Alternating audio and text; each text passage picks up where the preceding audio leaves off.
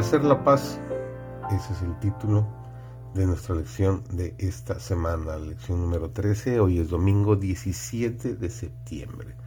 Su servidor, David González, estamos estudiando esta semana Efesios 6, los versículos 10 al 20, la segunda parte de este estudio, y el título de hoy es La Iglesia, un ejército unificado. El ojo del Salvador penetra lo futuro contempla los campos más amplios en los cuales, después de su muerte, los discípulos van a ser sus testigos. Su mirada profética abarca lo que experimentarán sus siervos a través de todos los siglos hasta que vuelva por segunda vez. Muestra a sus seguidores los conflictos que tendrán que arrostrar, revelar el carácter y el plan de la batalla. Les presenta los peligros que deberán afrontar, la abnegación que necesitarán desea que cuenten el costo a fin de no ser sorprendidos inadvertidamente por el enemigo.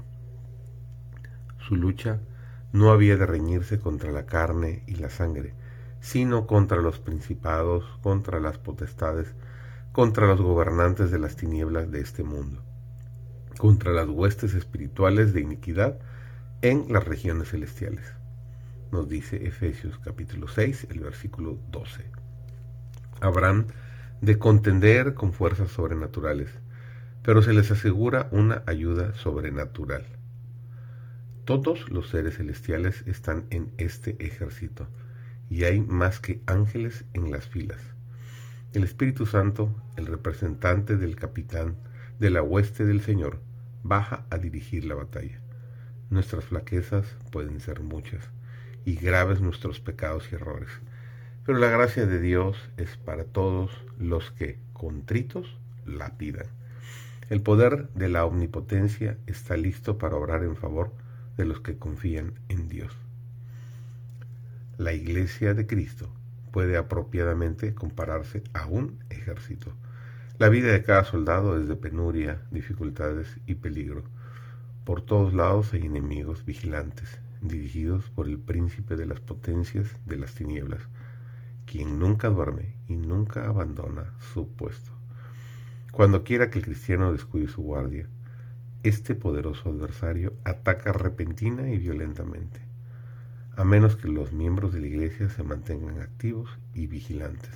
Serán vencidos por sus artificios. El maestro llama a obreros evangélicos, quienes responderán, todos los que ingresen en el ejército no han de ser generales, capitanes, sargentos o cabos. No todos tienen la sensibilidad y responsabilidad necesarias para ser líderes. Hay mucho trabajo arduo de otra clase que hay que hacer. Algunos tienen que cavar zanjas y edificar baluartes. Otros han de colocarse como centinelas y otros como portadores de mensajes. Aunque solamente hay pocos oficiales, se necesitan muchos soldados para formar la tropa del ejército. Con todo, el éxito depende de la fidelidad de cada soldado individual.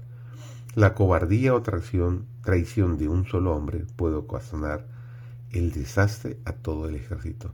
Hay una gran labor que cada uno de nosotros individualmente debemos hacer si es que estamos dispuestos a pelear la buena batalla de la fe. Están en juego los intereses eternos. Hay que vestirse de toda la armadura de justicia. Hay que resistir al diablo y tenemos la segura promesa que Él huirá de nosotros. La iglesia de llevar a cabo un combate agresivo, hacer conquistas para Cristo y rescatar almas del poder del enemigo. Dios y sus santos ángeles toman parte en este conflicto. Agrademos al que nos ha llamado a ser sus soldados.